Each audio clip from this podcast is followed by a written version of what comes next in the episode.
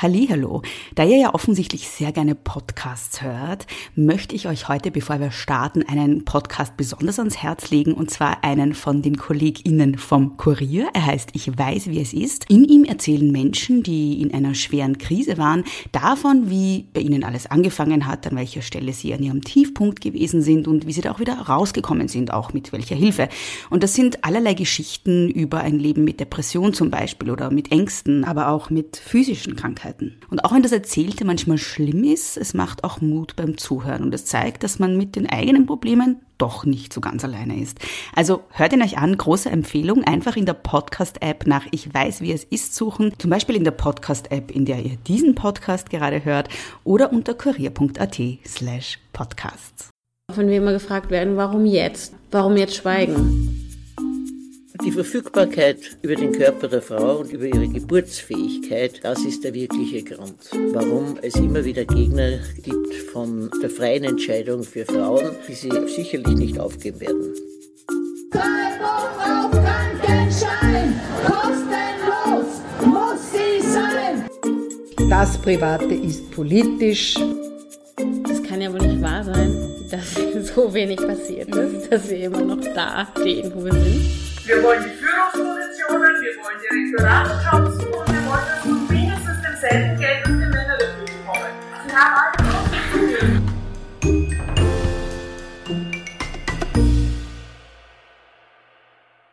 Hallo und herzlich willkommen bei Große Töchter. Schön, dass ihr wieder mit dabei seid.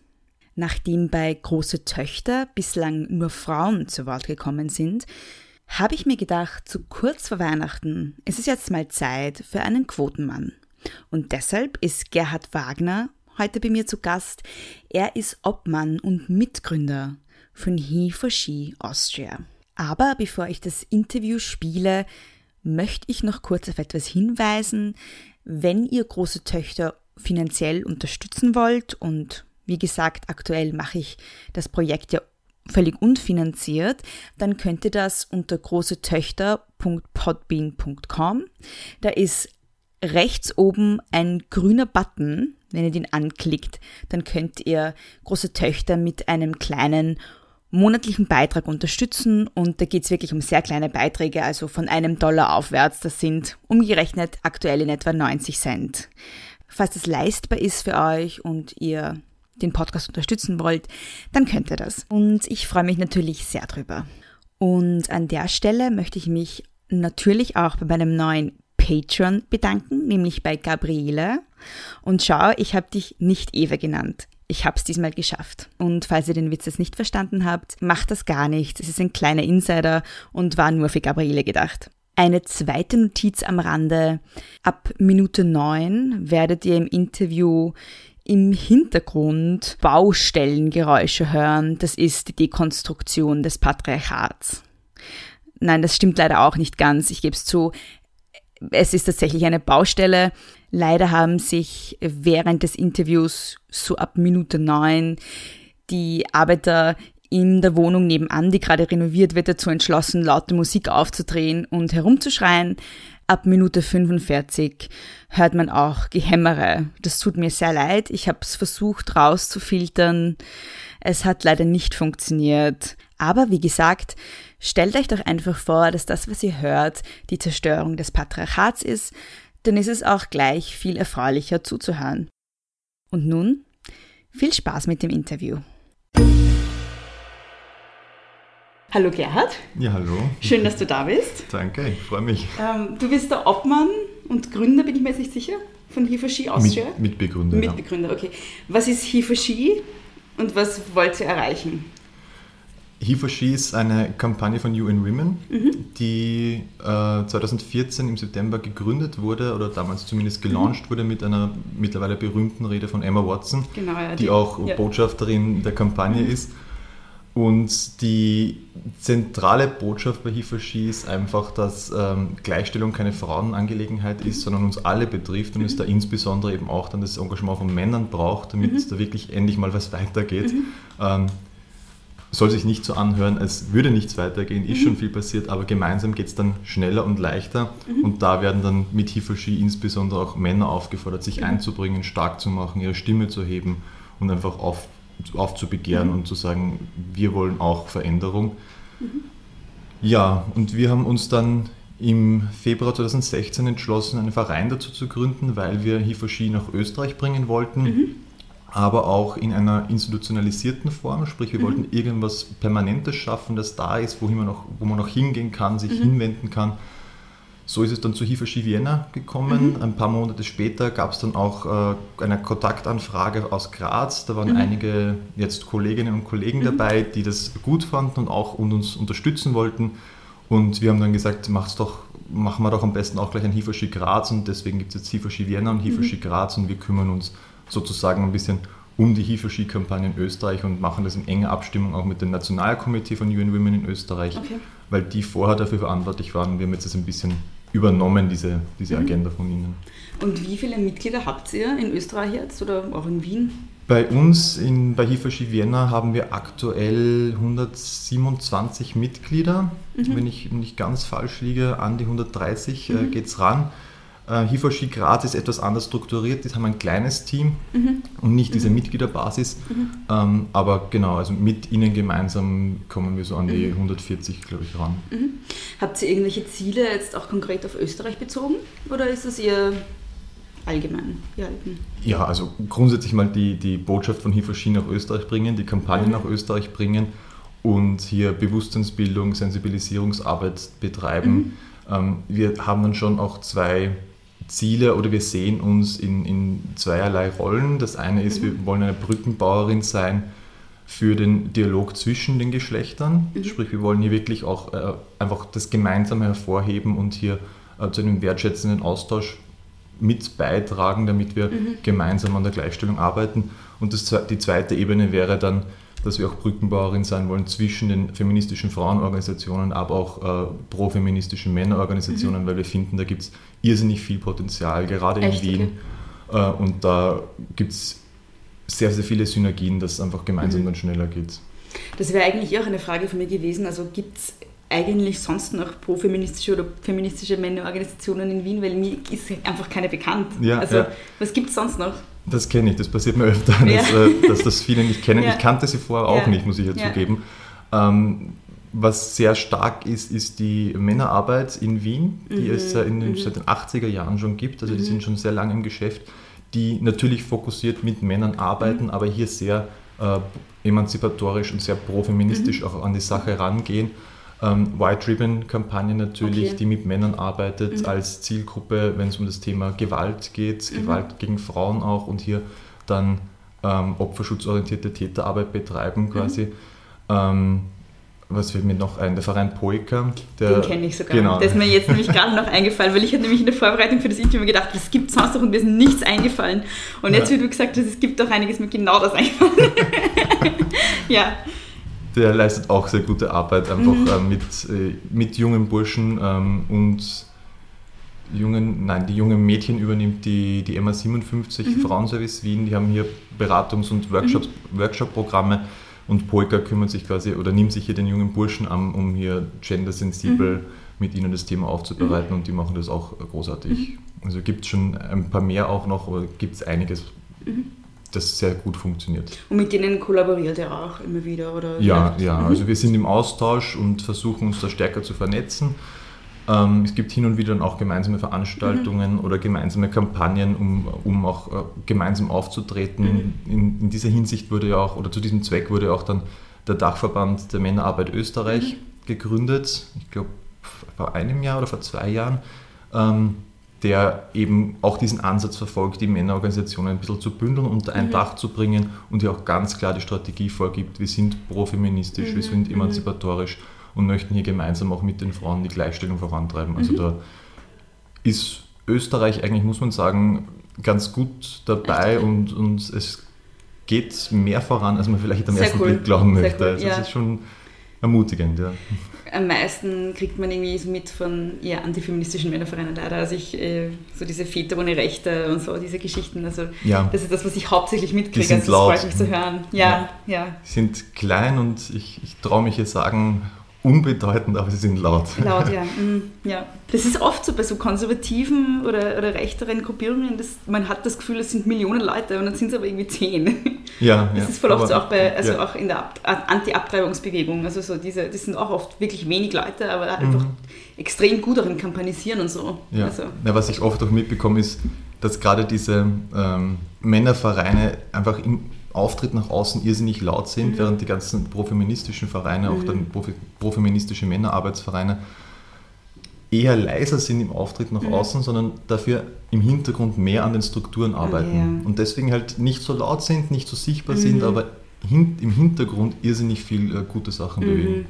Verstehe, okay. Wie bist du zu Hifoshi gekommen? Über die Rede von Emma Watson. Ja. Ich bin auf die Rede aufmerksam geworden und äh, hat mich dann einfach begeistert, weil die einfach großartig war und die Botschaft hat mich dann sehr berührt, weil ich mich schon davor mit Gleichstellung auseinandergesetzt habe und mich dafür interessiert habe und dann einfach auch am Überlegen war, wie ich meinen Teil dazu beitragen kann und zufällig genau zu diesem Zeitpunkt kam dann He4She in mein Leben quasi und ähm, ja, habe die Kampagne dann ein bisschen verfolgt und zu Beginn meines Masterstudiums dann auch, weil es ein sehr sagen wir, mal, inklusives, internationales, progressives Setting dann war in dem Masterstudiengang, vorgeschlagen, da was zu machen, meine Studienkolleginnen und Kollegen. Cool. Und die waren sofort begeistert dabei. Dann waren wir 10, 15 Leute, die das aktiv angegangen sind und so hat sich dann das Gründungsteam geformt und dann ging es los, ja. In welchem Studium war das? Das war im äh, Master an der Wirtschaftsuni äh, Social Ecological Economics and Policy. Oh, wow, okay, Man cool. will es nicht glauben, Ja. aber die WU entwickelt sich auch fort. Ich habe mir gedacht, das sind Gender Studies, aber das ist voll Nein, cool. nein, das war wirklich äh, eine WU-Partie quasi, cool. die das initiiert cool. hat. Ein Teil dieses Interviews soll irgendwie auch die Frage beantworten, wo ist das, die Schnittmenge zwischen Mannsein und Feministsein, was ist mit Mhm. Männlichkeit und Feminismus. Und deshalb frage ich jetzt mal ganz platt, warum bist du als Mann ein Feminist? Schwierige Frage. Ja. Ähm, ich, ich, Oder bist du überhaupt ein Feminist? Fangen wir so an. ja, also ich bezeichne mich gerne als äh, Feminist oder ich sehe mich als Feminist Mhm. und viele andere bezeichnen mich auch als Feminist und Mhm. darum habe ich mir irgendwie dann selbst auch das Label gegeben, ähm, weil ich einfach hinter den Werten stehe, die, es, Mhm. die, die, der Feminismus, die den Feminismus ausmachen. Aber ich glaube generell, man ist jetzt nicht unbedingt Feminist von heute auf morgen oder so. Mhm. Es gibt nicht diesen Punkt, wo man sagt, man ist Feminist. Ich glaube eher, man wird zum Feministen. Also ein bisschen Doing Feminism vielleicht, wenn man jetzt an Judith Butler anlehnen möchte. Aber äh, da würde ich eher meinen, andere sollen beurteilen, ob ich Feminist bin oder nicht. Ich versuche halt äh, so zu handeln, wie ich das für richtig finde, gleichstellungsfördernd zu agieren und halt durch mein Handeln, durch meine Aktivitäten, durch mein Verhalten irgendwie ähm, ähm, da was beizutragen. Und das denke ich, das ist dann schon feministisch. Für mich sind die Werte, dass wir alle, alle Menschen gleichwertig sind, dass es keinen Unterschied geben darf äh, und kein Mensch weniger wert ist als der andere, dass es deswegen auch eine Chancengleichheit braucht. Und alle sollten, müssen den gleichen Zugang auch zu diesen Chancen haben, um ihr Leben einfach frei äh, gestalten zu können. Also diese Grundwerte Freiheit, Gleichwertigkeit und Chancengleichheit ist für mich etwas, das den Feminismus äh, stark ausmacht, diese demokratische Freiheitsbewegung. Und da stehe ich einfach völlig zu 100% dahinter und deswegen sage ich dann auch gerne von mir, ich bin fem- überzeugter Feminist. Wenn du gerade gesagt hast, das ist nichts, was man ist, das ist was, was man macht. Wie machst du Feminismus in deinem täglichen Leben? Also wie handelst du feministisch? Was tust du anders als vielleicht andere Männer, die du so siehst, womit du vielleicht nicht einverstanden bist? Oder ja. Ähm, da, ja, wieder eine schwierige Ja. Frage, aber spannende Frage. Die habe ich so noch nie bekommen.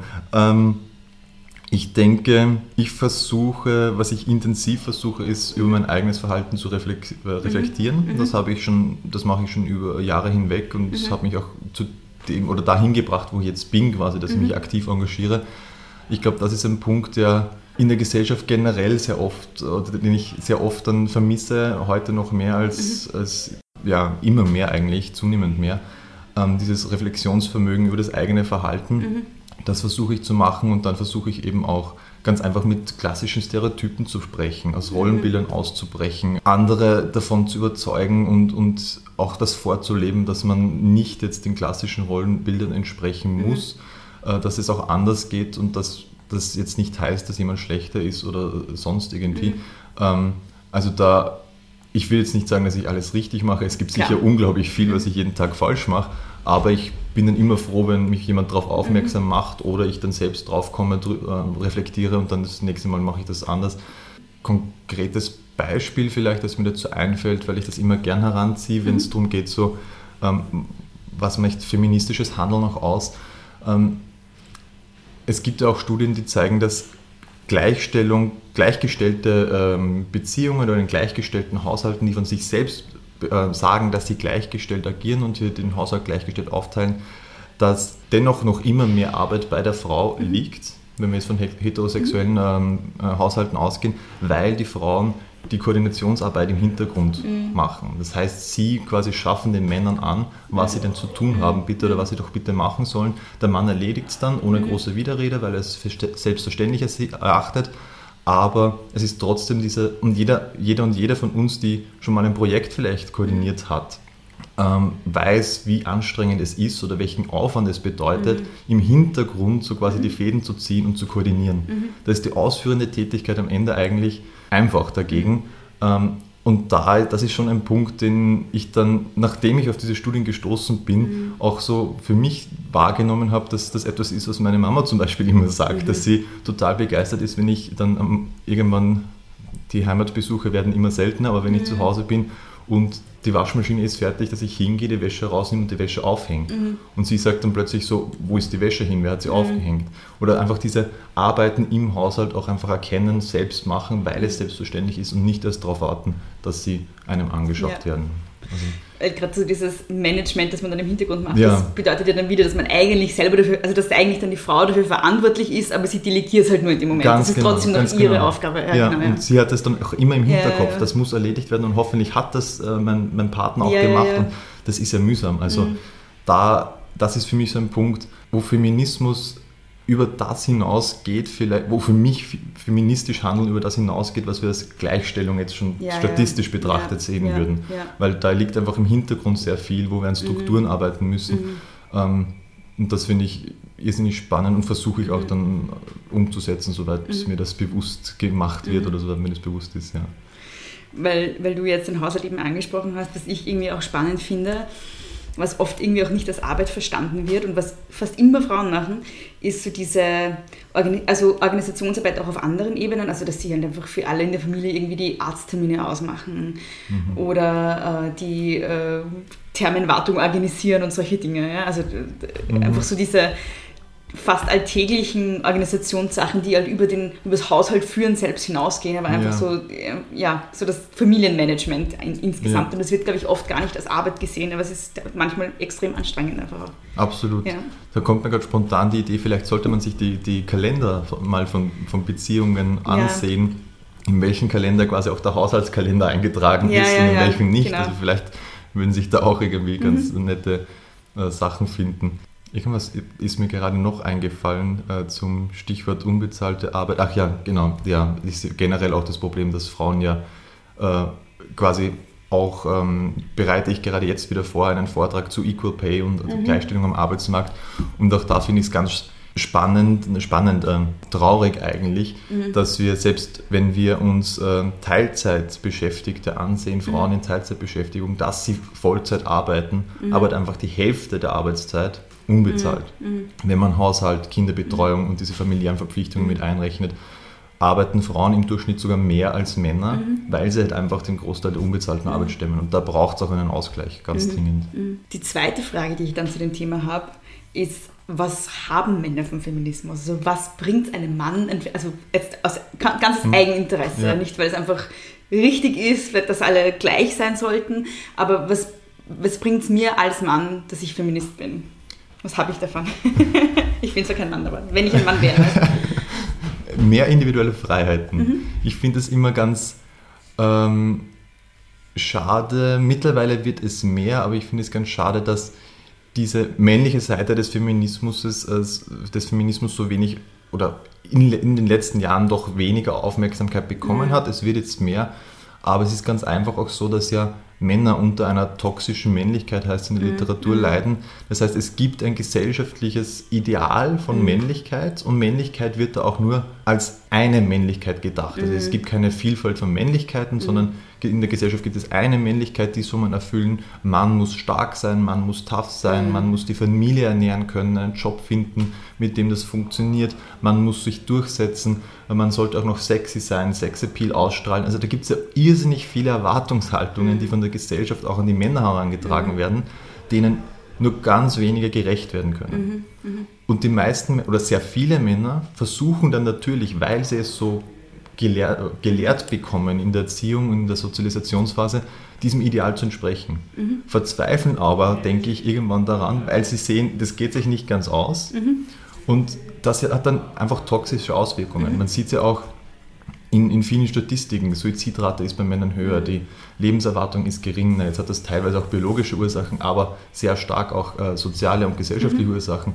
Oder einfach äh, Dinge wie, nicht alle Männer wollen Karriere machen. Es gibt sehr viele Männer, die sagen, sie werden lieber ein fürsorglicher Vater und Familienmensch.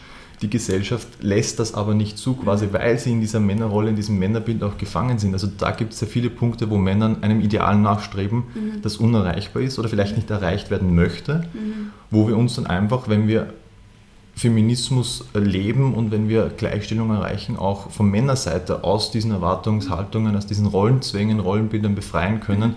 Und das finde ich äh, für mich selbst immer sehr motivierend, weil ich mir denke, es gibt so viele Situationen, wo ich jetzt nicht klassisch männlich bin, wo mir objektiv wahrscheinlich dann die Männlichkeit abgesprochen werden würde. Äh, aber das ist für mich einfach Teil meiner Identität.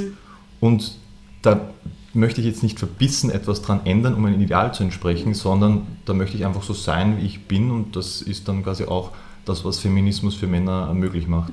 Das heißt, du empfindest es als sehr befreiend. Ja, absolut. Ja. Du hast ja schon angesprochen, dass, also wie Männer halt auch unter dem Patriarchat leiden. Und du hast gesagt, es gibt höhere Suizidraten. Ähm, was dann auch immer wieder gesagt wird, ist, ja, wir müssen zum Bundesheer und ihr nicht. Äh, was ja auch in, in Wirklichkeit ein Ausdruck patriarchaler Verhältnisse ist, weil Männern Ja. diese Kampfbereitschaft und irgendwie physische Stärke zugesprochen wird und Frauen halt eher das Fürsorgliche.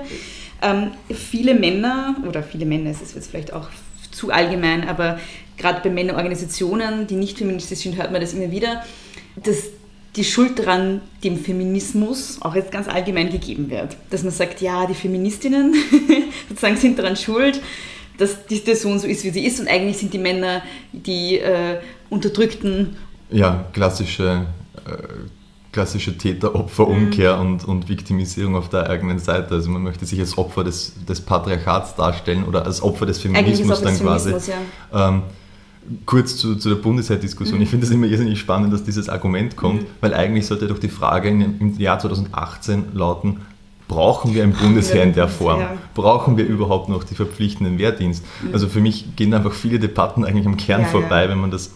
Aber die, die Argumente kommen absolut immer in dieser Form. Ich Auch muss dann immer... Pension. Genau, ja. Ich muss immer recht ja. leicht schmunzeln und versuche das dann ähm, möglichst sachlich rüberzubringen. Ähm, Aber was sagst du dann?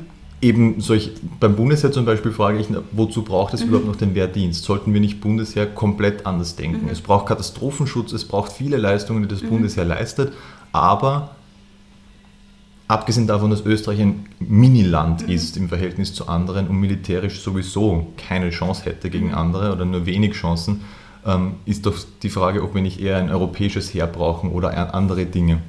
Also da versuche ich dann einfach die, die Debatte auf das zu lenken, was eigentlich wesentlich ist und nicht daran, dass Frauen jetzt auch Wehrdienst leisten sollten. Natürlich kann man sagen, ja, Frauen leistet bitte auch Wehrdienst, wenn es der Gleichstellung entspricht, aber das ist jetzt die falsche Frage, meiner Meinung nach. Also, Ja. ja.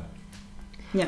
Ähm, und generell ist es dann halt oft so, dass es natürlich für Männer schwierig ist oder was, oder ich empfinde es so, dass Männer sehr oft verunsichert sind von dem, was Feminismus äh, bedeutet oder Feminismus bringen würde in der Zukunft, weil es ganz einfach ihre eigenen Rollen in Frage stellt. Und bisher war das etwas, das wir Männer nicht gelernt haben. Wir sind ja wir sind in einem androzentrischen System. Das heißt, der Mann steht im Mittelpunkt oder das Männliche, die Männlichkeit steht im Mittelpunkt unserer Gesellschaft und Männlichkeit ist die Norm. Das sehen wir am besten in der Gendern-Debatte. Also wenn es um gendergerechten, geschlechtersensiblen Sprachgebrauch geht. Männer sind die Norm universell und Frauen sind mit gemeint im Männlichen. Jetzt kommen Gender-Debatten auf, warum es das Gendern braucht. Und dann fand ich einen äh, Beitrag von Antje Schrupp äh, in, in, am Standard sehr, sehr gut, die äh, meinte, dass das Problem eigentlich ist, der Feminismus macht die Männer als Gruppe sichtbar. Mm. Und das finde ich irrsinnig inspirierend, mm. den Gedanken, weil es für mich so auch auf der allgemeineren Ebene gilt. Mhm. Männer werden plötzlich, sind plötzlich nicht mehr die Norm, sondern sie werden selbst als Gruppe, als Geschlecht sichtbar. Plötzlich gibt mhm. es Männer. Und jetzt geht es darum, gut, wie grenzen wir uns ab oder was sind wir jetzt eigentlich? Mhm. Also ab und zu habe ich heute das Gefühl, sie stürzen so fast schon in eine Identitätskrise rein, weil sie nicht mehr wissen, was jetzt Männlichkeit bedeutet und was Männlichkeit sein soll. Und das ist jetzt kein Vorwurf an alle Männer, die vielleicht zuhören, sondern mhm. das ist einfach ein ganz normaler Veränderungsprozess. Aber da ist es deswegen auch umso wichtiger, dass sich Organisationen, äh, profeministische Männerorganisationen auch einsetzen, mhm. um da einfach Sensibilisierungsarbeit zu, mhm. äh, zu betreiben und ein bisschen aufzuklären, dass das unbegründete Ängste sind, denn äh, im Grunde geht es nicht darum, den Männern jetzt etwas wegzunehmen mhm. oder den Kuchen äh, kleiner zu machen, sondern einfach insgesamt äh, gleich, zur Gleichstellung beizutragen und Gleichstellung zu erreichen. Und das bringt uns allen, das bringt allen Geschlechtern dann etwas.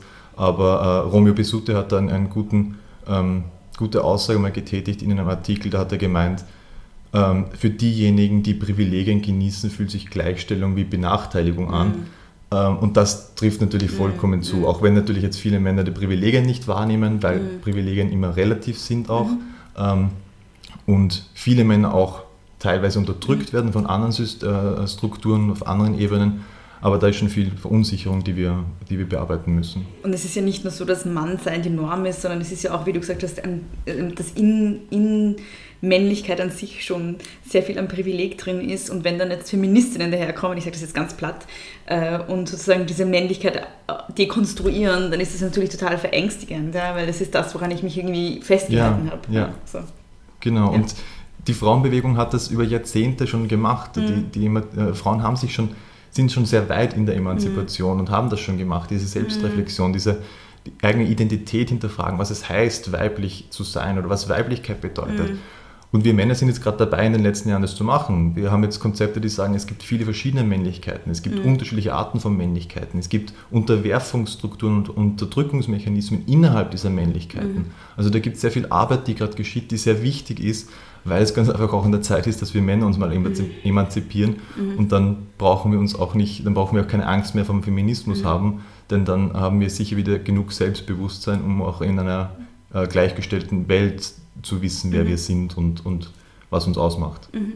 Wie hat denn dein oder wie reagiert dein männliches Umfeld eigentlich auf deinen Feminismus? Das finde ich nämlich immer total interessant, weil viele feministische Männer, die ich kenne, haben dann irgendwann nur mehr mit Frauen zu tun und sind dann irgendwie nur mehr mit Frauen befreundet und ähm, ja, erleben andere Männer dann oft als feindlich ja. ihnen gegenüber. Mhm gesinnt. Wie erlebst du das? Trifft teilweise auch auf mich zu. Also mein, mein Freundeskreis ist doch äh, sehr, sehr, sehr frauendominiert. Mhm. Ähm, das männliche Umfeld ist bei mir insofern spannend, als ich auch äh, in meinem Heimatort bei der Freiwilligen Feuerwehr dabei bin und das ah, natürlich ja, ja. Äh, ein ganz anderes mhm. Setting ist und ganz spannend immer für mich dann ist, mhm. wenn ich von meiner feministischen Arbeit in der Großstadt in Wien nach Hause mhm. aufs Land komme mhm. und dort bei der Feuerwehr dann aktiv bin und verstehe mich mit allen super gut dort. Das ist eine tolle, tolle Kameradschaft. Auch mhm. wir haben jetzt einige Feuerwehrfrauen auch dabei. Mhm. Auch das funktioniert einwandfrei, obwohl es am Anfang Bedenken gab. Mhm. Ähm, und da ist natürlich schon so, dass auch viel Verunsicherung entgegenkommt, so quasi, ähm, weil sie dann natürlich nicht, oder auch ein bisschen Skepsis was, was jetzt passiert, was, was passiert in Gesprächen, in, in Dialogen, wenn mir jetzt quasi, äh, wenn jetzt quasi ich gegenüber sitze als Feminist, da wird immer erwartet, dass ich dann zu allem eine feministische Meinung habe und mhm. jede Aussage mhm. gleich kritisiere mhm. und klarstelle. Mhm. Ähm, das, teilweise wird es auch, äh, also ich spreche jetzt nicht über die Feuerwehr, sondern insgesamt, mhm, mhm. teilweise kommen dann natürlich auch Provokationen, wo äh, versucht wird, dass äh, einfach dann mit irgendwie sexistischen Aussagen oder anderweitigen Aussagen mhm. eine, ein Statement produziert wird oder versucht wird, äh, dass ich mich dann aufrege oder sonstige Dinge. Also da gibt es schon ganz unterschiedliche Reaktionen. Mhm. Insgesamt ist es aber doch sehr positiv. Also mhm. viele sind auch interessiert daran, was ich mache und fragen mhm. dann nach, wie es, was das bedeutet und was das heißt und mhm. was ich da für eine Meinung dazu habe zu dem Thema und Also kommt auch sehr viel positive, äh, positive Resonanz und für mich in meiner Wahrnehmung überwiegt die sogar. Das hat Echt? mich auch Cool. persönlich überrascht, ja. Das ist schon ähm, auch immer wieder bestärkend, wenn man dann sieht, äh, dass aus dem männlichen Umfeld auch wirklich Interesse kommt, Interesse dafür da ist und da dann einfach auch wertschätzende Gespräche stattfinden.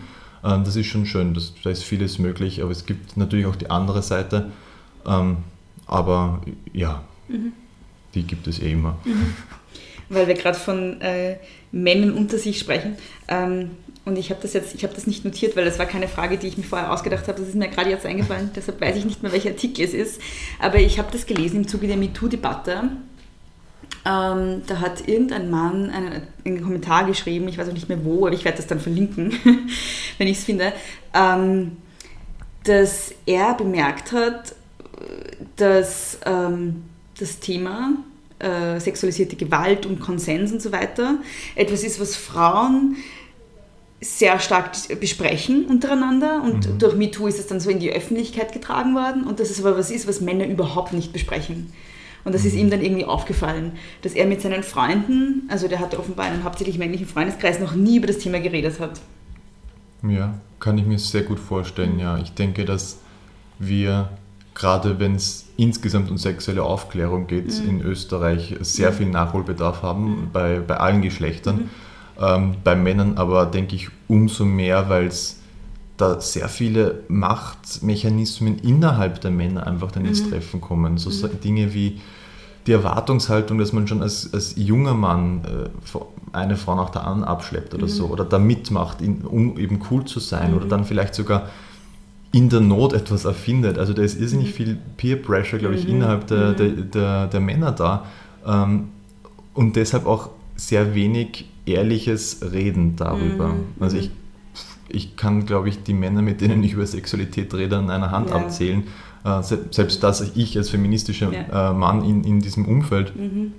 Aber das passiert sicher viel zu wenig und dann spielt dann natürlich auch die ganze Pornoindustrie rein, wo sich die jungen Menschen ja die, die Aufklärung herholen und uns einfach komplett falsche Bilder vermittelt werden. Einerseits davon, wie Körper auszusehen haben, aber andererseits auch, und viel wichtiger auch noch, oder genauso wichtig auch noch, äh, wie Sexualität aussieht und wie das abläuft und was da passiert und, und welche ähm, Machtverhältnisse da in der Pornoindustrie vorgelebt werden, die dann von den jungen Männern, weil sie keine anderen Quellen haben, äh, als, als richtig wahrgenommen werden. Aber auch teilweise von Frauen, dass sie glauben, sich da jetzt irgendwie mit irgendwelchen Sexpraktiken unterdrücken lassen zu müssen oder derartige Dinge. Also da braucht es auf jeden Fall noch, noch viel Aufklärungsbedarf und äh, heute umso dringender, weil eben die, die ganze Internetschiene so stark am, am, am Vormarsch ist, auch mit VR, äh, ähm, Virtual Reality, Pornos und allem möglichen, was da kommt. Also da müssen wir schon äh, uns schnell was einfallen lassen. Wobei man da auch differenzieren muss, finde ich, weil es gibt ja auch mittlerweile feministische Pornos und so weiter, die halt irgendwie versuchen, das aufzubrechen, die halt dann auch eine andere Bildsprache verwenden und irgendwie ähm, dann schon auch diverser sind, auch was zum Beispiel Körpertypen angeht oder Sexualpraktiken oder was auch immer und die halt irgendwie auch versuchen, diese, diese, dieses, dieses Machtungleichgewicht zwischen den Geschlechtern irgendwie aufzubrechen, das ja in ganz vielem, ganz vielem an Mainstream-Pornografie ständig reproduziert wird. Ja, ja. Ja.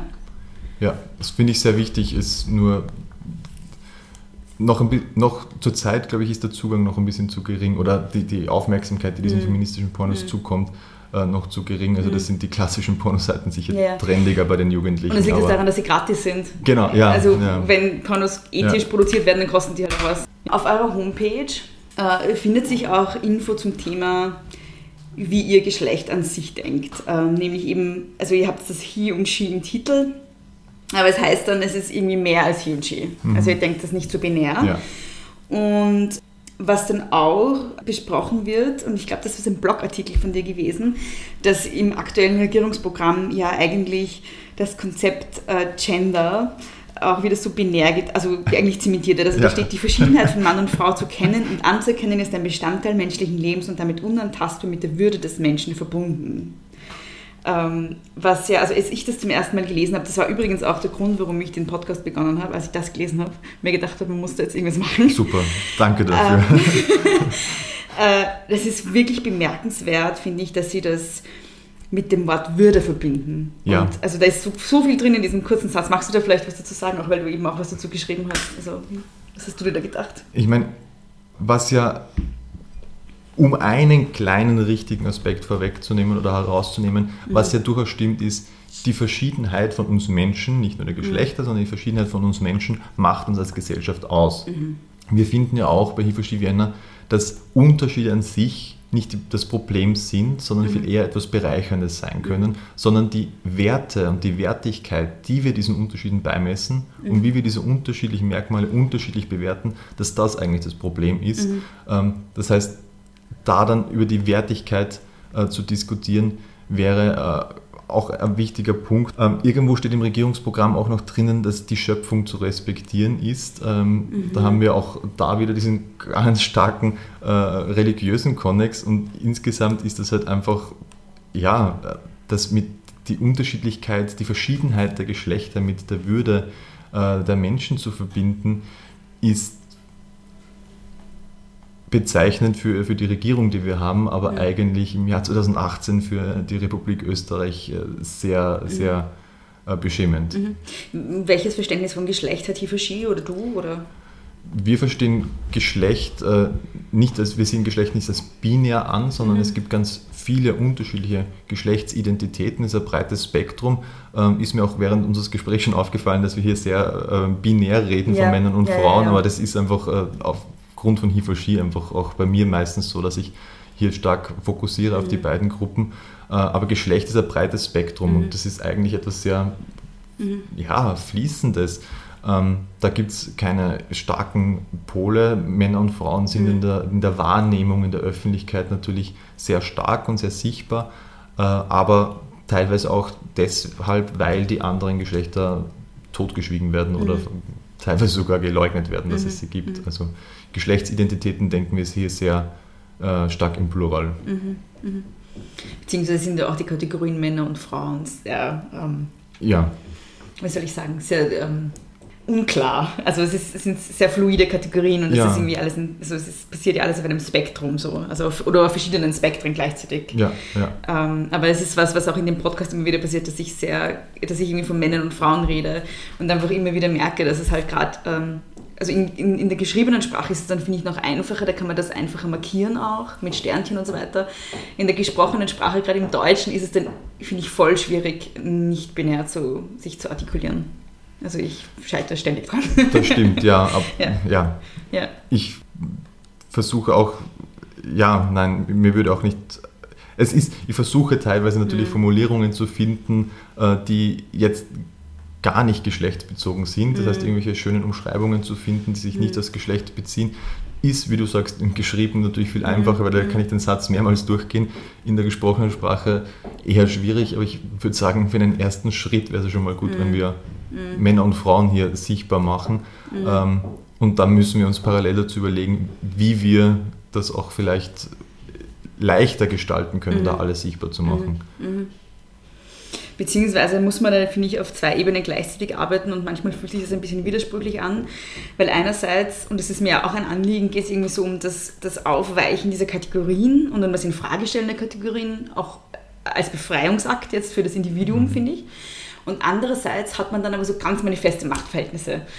Und dann schaut man sich an, dass Frauen, und dann sieht man, dass Frauen 20% weniger verdienen als Männer. Und wie soll man da sonst drüber sprechen? Also, weißt du, da Ja. braucht man diese Kategorien wieder. Also, es ist voll das Dilemma einfach. Ja, absolut, Ja. das stimmt. Es ist, deswegen ist das, auch, das ist auch ein wichtiger Punkt, denke ich, warum eben diese Binarität von Männern und Frauen einfach so stark ist im öffentlichen Diskurs, weil es sich im öffentlichen Diskurs einfach um die beiden Gruppen dreht, was aus feministischer Perspektive sehr schade ist. Als Gesell aus, aus einer pragmatischen gesellschaftlichen Perspektive würde ich jetzt sogar mal behaupten, in einem ersten Schritt vielleicht strategisch klug, weil man Menschen leichter abholt mit Männern und Frauen, weil sie sich besser damit identifizieren können und man sie somit für das Thema gewinnen kann und dann in den nächsten Schritt einen draufzulegen ist für mich strategisch sinnvoller, auch wenn es es mir ein bisschen schmerzt natürlich persönlich, aber strategisch vielleicht sinnvoller, als jetzt gleich mit der ganzen Ladung zu kommen und zu sagen, deal with it. Also es kann dann sehr leicht überfordernd sein und es, man merkt auch jetzt schon, dass dieses Aufbrechen von Männern und Frauen, diese Auf, das Aufbrechen dieser Binarität schon für viele überfordernd ist. Also da denke ich, ist auch bei all dem Idealismus, den wir gerne haben und den, den wir da verfolgen, ähm, braucht es einfach ab und zu ein bisschen auch Pragmatismus dabei und ich weiß, ich mache mich damit vielleicht unbeliebt Ja. oder es schmerzt mir auch selbst, das sagen zu müssen, aber das habe ich irgendwie auch schon äh, gelernt in, in, meiner, in meinem Engagement in der, im, im Feminismus. Spielberg spricht ja da vom strategischen Essentialismus. Und das ist halt leider manchmal notwendig, Mhm. Ja. finde ich auch, ja. Ja. Auch wenn es immer, also wie gesagt, das ist halt auch schmerzhaft. Das, das geht mir genauso. Ähm, in letzter Zeit ist Feminismus ja popu- populärkulturell und medial ziemlich äh, sichtbar. Also, äh, also ich, ich selbst verstehe mich seit ich, weiß ich nicht, 14 bin als Feministin und das war immer so was ganz Komisches. Und irgendwie, ich glaube, das war so vor zwei Jahren, als dann irgendwie Beyoncé bei den VMAs aufgetreten ist, hinter diesen großen Lettern Feminist.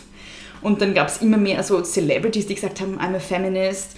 Und dann ähm, gab es neue feministische Bewegungen wie MeToo zum Beispiel. Und jetzt ist es so, dass es bei H&M Label gibt, wo drauf steht Feminist und Girl Power und was weiß ich alles. Und da ist irgendwie meine Frage, und das ist eine Debatte, die ich mit vielen Leuten immer wieder führe, ähm, besteht aktuell die Gefahr, dass es ein fancy Etikett ist, äh, aber sehr wenig Substanz dahinter ist? Was, was sagst du so zum Thema Celebrity und Popfeminismus?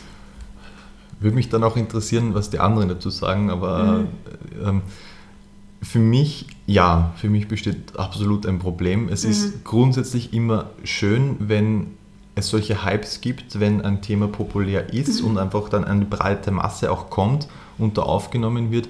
Aber es besteht, da muss man sehr vorsichtig sein, weil es dann natürlich auch immer bei diesen Hypes das Problem gibt, dass es plötzlich nicht mehr um den Inhalt geht, sondern ähm, eine Bewegung ausgehöhlt wird und nur noch zu einem schicken Label verkommt. Und das ist auch, sehe ich auch bei dem, beim Feminismus als Gefahr, ähm, gerade mit diesem um, That's what a feminist looks like T-Shirts oder so, äh, weil es sehr leicht ist, ist sich dieses Label aufzudrücken oder anzuziehen in dem Fall. Es aber ungleich schwerer ist, auch tatsächlich so zu handeln und zu leben. Und da denke ich, müssen wir aufpassen, dass es auch wirklich in Zukunft auch um die sachliche Debatte geht, auch wenn es natürlich schön ist, wenn das eine breite Aufmerksamkeit bekommt. Ähm, aber Feminismus ist auf jeden Fall mehr als ein, ein schickes Label und Feminismus ist mehr als etwas, das man sich jetzt gerade mal anzieht oder umhängt. Und also ich finde es halt dann, gerade wenn, also ich, mein Moment, wo ich denk, mir gedacht, also ich bin grundsätzlich ein Fan von Popfeminismus, sagen wir mal so. Und ich finde, wenn jemand ein Label anhat, wo steht Feminist, drauf steht Feminist, dann vielleicht sieht das irgendwer und schlagt mal nach, was das heißt und vielleicht bringt das irgendjemand auf Ja, den Weg. ja. So. Also ich, ich bin da nicht grundsätzlich dagegen, aber ich habe mir dann gedacht, als ich gesehen habe, dass H&M so Leiberl und so, ich glaube, das waren so Overalls dra- im Angebot hatte, wo drauf steht Feminist, und dann habe ich mir dann so gedacht, das, das verweist ja schon auf die ganze Problematik der Debatte, weil es steht Feminist drauf und dann sind das halt Leiber, die genäht worden sind von, Süda von südostasiatischen Frauen für einen Cent in der Stunde oder so. Und das ist schon ein ziemlicher Widerspruch. Ja, aber es, man muss auch sagen, es steht ja nicht drauf Intersectional Feminist. Also, Das stimmt. aber ja, Ja. absolut, ja, das ist natürlich Ja, Ähm, Aber wie du gesagt hast, das ist etwas, was man tun auch von muss. der, von der. Perspektive, ja. ja. Und von daher, das nach außen zu tragen, wenn man wirklich sagt, äh, wenn ich sage, ich bin Feminist und ich stehe dazu und ich stehe dahinter und ich, Mhm. und ich lebe diese Werte auch und das, ich möchte das auch nach außen tragen, dann finde ich das durchaus super und Mhm. gut. Ähm, Es ist nur dann halt, ich finde auch, ich finde halt, äh, auch, was du gesagt hast, dass es andere anspricht und dass andere darüber nachdenken oder sich vielleicht andere dann auch motiviert fühlen, das auch zu zeigen, weil sie eigentlich davon überzeugt sind, finde ich irrsinnig wichtig und da kann das sicher einen Beitrag leisten, der ganze Popfeminismus. Ähm, aber sobald das wirklich zu einem Hype wird und stellen wir uns vor, auf der ganzen Mahü laufen jetzt nur noch Leute mit I'm a Feminist rum, dann glaubt das ihnen doch keiner mehr. Also ich, ich würde das 90% dort dann vermutlich nicht mehr abkaufen, dass sie Feministinnen oder Feministen sind. Und deshalb so ein bisschen die Gefahr, wie groß wird der Hype und wie weit tritt oder inwieweit tritt dann die sachliche Debatte in den Hintergrund und steht nur noch das Label vorne. Ähm, aber ich finde, Popfeminismus durchaus hat gute Seiten, man muss nur ein bisschen drauf schauen. Und weil du das ein bisschen drauf schauen gerade angesprochen hast, es gab ja in jüngster Vergangenheit, das ist jüngst, mit jüngster Vergangenheit meine ich die letzten paar Jahre, für mich vergeht immer alles so schnell. Ähm, einige Fälle von Männern, die sich auch irgendwie als Feministen bezeichnet haben. Äh, und der eine war Eric Schneiderman in den USA, der ja auch äh, im Zuge der MeToo-Kampagne sehr aktiv war. Und dann ist, äh, ist aufgeflogen, dass er selbst Frauen missbraucht hat. Oder ein anderer Fall war James Dean, dieser Pornodarsteller, der immer gesagt hat, er ist Feminist und er macht feministischen Porno und dann ist äh, seine, ich glaube, Ex-Frau oder Ex-Lebensgefährtin oder Ex-Freundin hat dann gemeint, er hätte sie vergewaltigt. Äh, andere Frauen haben sich dann auch gemeldet, haben auch gesagt, er ist halt sehr abusive. Ähm, das heißt, es gab auch irgendwann einen Punkt offenbar, wo es auch cool wurde für Männer zu sagen, ich bin Feminist. Aber ganz oft ist offenbar mangelt am Feminismus tun. Es ist ein Feminismus, Ja. sich, sich Ja. als Feminist labeln, aber es mangelt dann an Substanz auch wieder. Mhm. Ja, was mir gerade dazu auch einfällt, ist, ich unterstelle es jetzt nicht diesen Männern, die du genannt hast, aber grundsätzlich auch natürlich die Gefahr, dass manche sich diesen Hype dann zunutze machen, um die Bewegung von ihnen auch raus auszuhüllen oder zu instrumentalisieren für die eigenen Zwecke. Also wenn ich da jetzt, wenn sich jetzt ein Harvey Weinstein hinstellen würde und sagt, I'm a feminist, äh, ich meine, es würde ihm jetzt niemand mehr abkaufen, aber ähm, das kann durchaus auch äh, die ganze Bewegung zerstören und aushöhlen, weil es dann einfach Grundwerte und, und Haltungen komplett über den Haufen wirft und in Frage stellt. Und was dann in der Debatte dann oft, also, oder was halt im Zuge dieser zwei Fälle dann ganz oft diskutiert wurde, war, wie müssen sich Männer verhalten, um sozusagen es verdienen, sich als Feministen zu bezeichnen. Und ich finde, das ist, das klingt zwar vielleicht nach einer blöden Frage, aber ich finde es trotzdem irgendwie sehr spannend, weil es uns nämlich auch wieder an den Anfang unseres Gesprächs zurückführt mit, der, mit dem ganzen Thema, ähm, wie kann ich Feminismus tun? Ja, ja. ja. Und vor allem auch als derjenige, der sozusagen in dieser Hierarchie weiter oben steht. Ja, äh, das ist schwierig, weil es sehr eine, eine gute Frage ist, aber sehr individuelle Antworten zulässt, je nachdem, wo man Ja, jetzt. Mhm. ansetzt oder wo man hinschaut. Ich denke, was mal ganz wichtig ist von, von Männerseite her, dass wir einfach äh, wertschätzend und rücksichtsvoll durch die Welt gehen Mhm. und da auch ähm, anderen Menschen zuhören. Gerade dann, wenn wir jetzt uns vielleicht in einer höher gestellten Position befinden und das Gegenüber in einer niedriger gestellten Position, auch in Arbeitsverhältnissen, dass wir die andere oder den anderen einfach ernst nehmen, Glauben schenken und wirklich zuhören und dem auch äh, dann nachgehen oder Taten folgen lassen. Ähm, feministisch verhalten oder was braucht es damit, was braucht man, um sich da, das Label Feminismus zu verdienen, so quasi?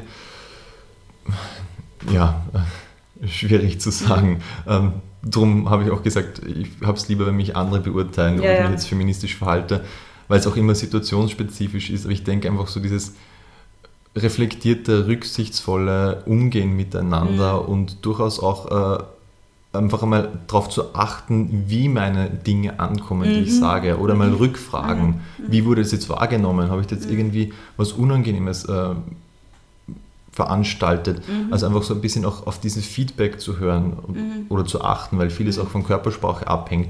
Das ist natürlich immer ein bisschen schwierig, muss trainiert werden, das muss Mhm. man üben, aber ich denke, das ist etwas, was ganz wichtig ist, wenn es darum geht, wie man sich feministisch verhalten kann. Ähm, aber auch das einfach Teil von einem respektvollen Zusammenleben ist. Ähm, da drauf zu achten, ist, finde ich, ganz wichtig.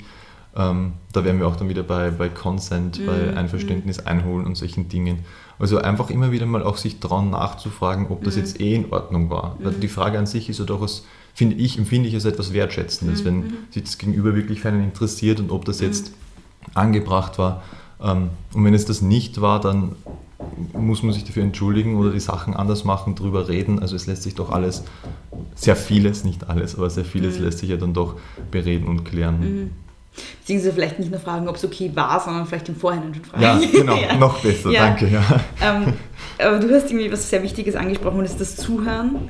Und das ist auch was, was ich, ähm, und ich finde, es geht auch noch ein Stück weiter. Es ist nämlich nicht nur Zuhören, sondern dann auch ähm, das eigene Verhalten dementsprechend dann hinterfragen und auch Kritik zulassen. Das ist auch was, was ich natürlich, also ich bin eine Frau und deshalb vielleicht gegenüber Männern nicht privilegiert, aber ich bin eine weiße Frau, deshalb bin ich gegenüber People of Color privilegiert und es ist auch was, wo ich immer wieder bemerke, es, ist, es fällt mir total schwer, wenn ich dann auf irgendwas aufmerksam gemacht werde, dass ich dann sage, okay, es tut mir leid, sondern dann bin ich gleich immer in der Defensivhaltung. Und ähm, das ist, finde ich, voll schwierig, einen Schritt zurückzunehmen und sich mal zu denken, ich über, ich, ich, und mal diese Kritik zuzulassen, wirklich mal drüber nachzudenken Ja. und nicht gleich sich zu verteidigen.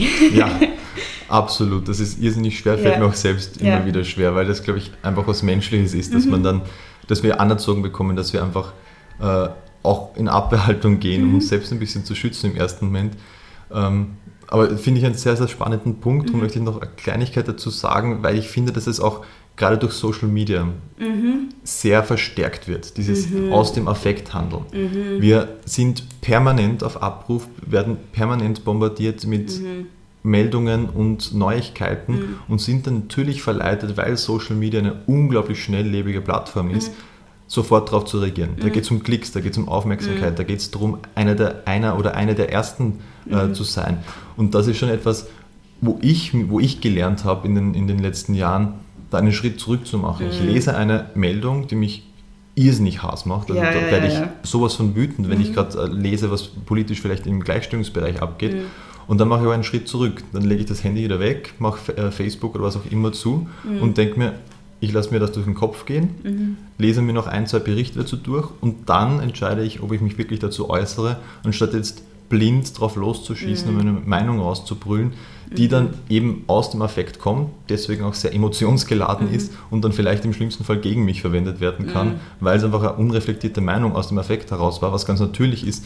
Aber ich denke, da liegt es auch ein bisschen an uns allen, dass wir ähm, ein bisschen sensibler an die Sachen rangehen und nicht immer gleich äh, komplett echauffiert sind. Äh, es reicht auch, oder es gibt genügend Gelegenheiten, wo, wir es- wo wir auch Tage danach noch äh, echauffiert sein können. Also gerade jetzt. gerade jetzt, ja. Ja, und ich glaube, ein, ein Teil dieser Reaktion liegt auch darin, dass man sich ja selbst nicht als sexistisch, also man, man, find, man findet ja selbst nicht, dass man ein Sexist ist oder eine Rassistin. Ja? Und ja. deshalb ist es voll schwierig, wenn man für rassistisches oder sexistisches Verhalten ähm, auf, darauf aufmerksam gemacht wird. Ja, natürlich. Es, Es- nicht, ja. es will man ja nicht sein, ist ja, Ja, nicht genau. Schönes. Und ja, das stimmt, ja.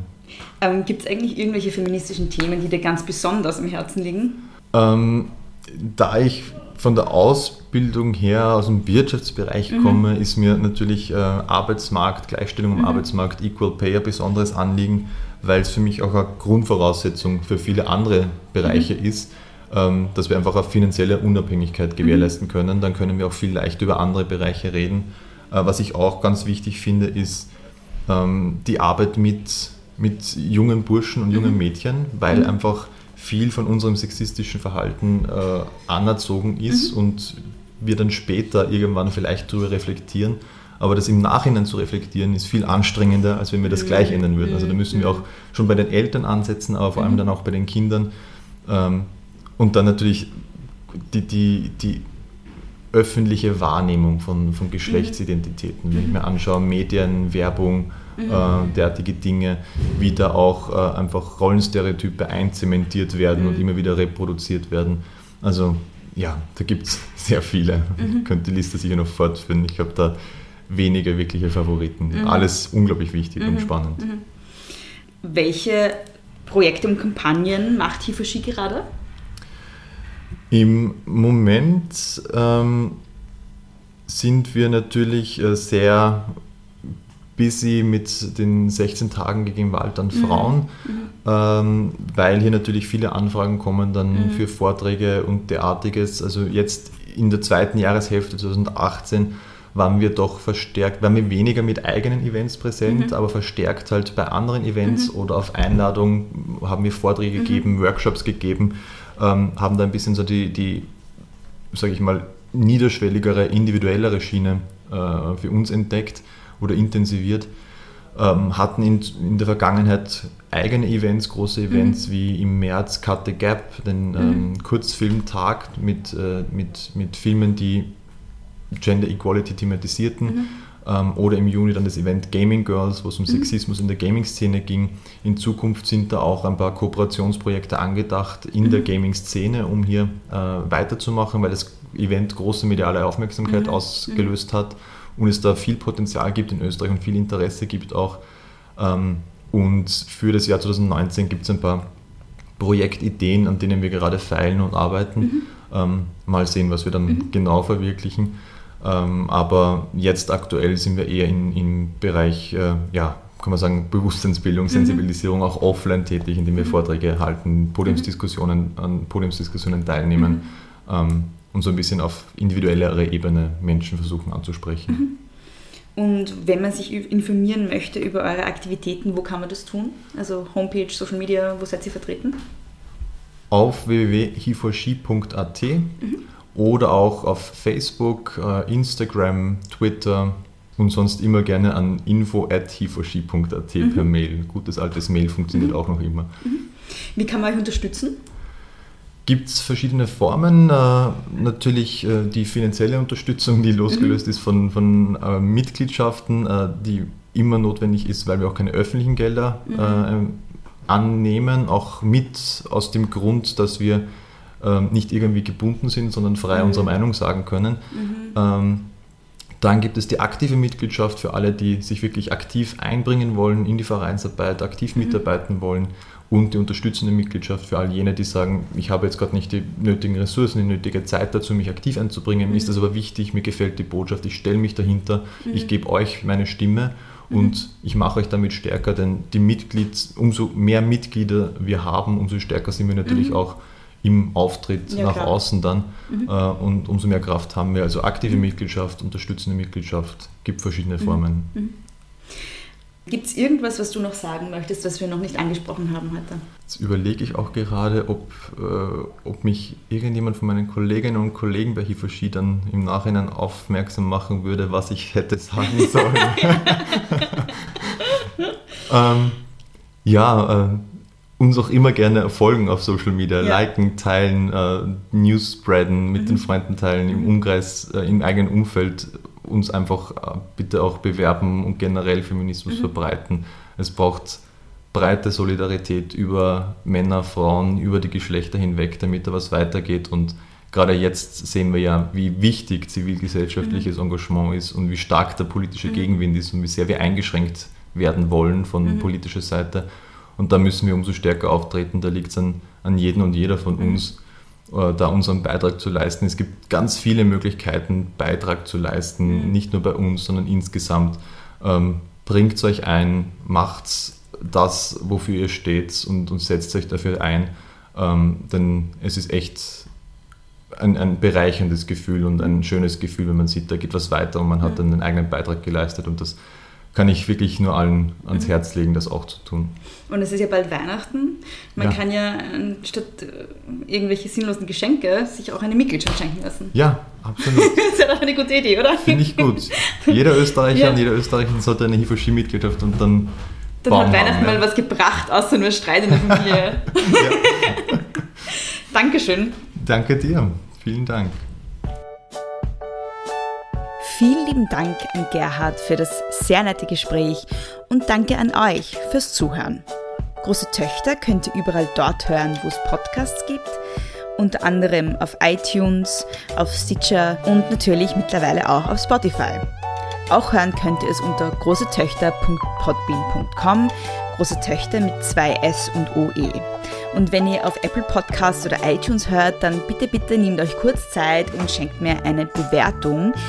Das bringt die undurchsichtigen iTunes-Algorithmen nämlich dazu, dass sie den Podcast anderen Personen vorschlagen und so bekommen mehr Menschen große Töchter zu hören.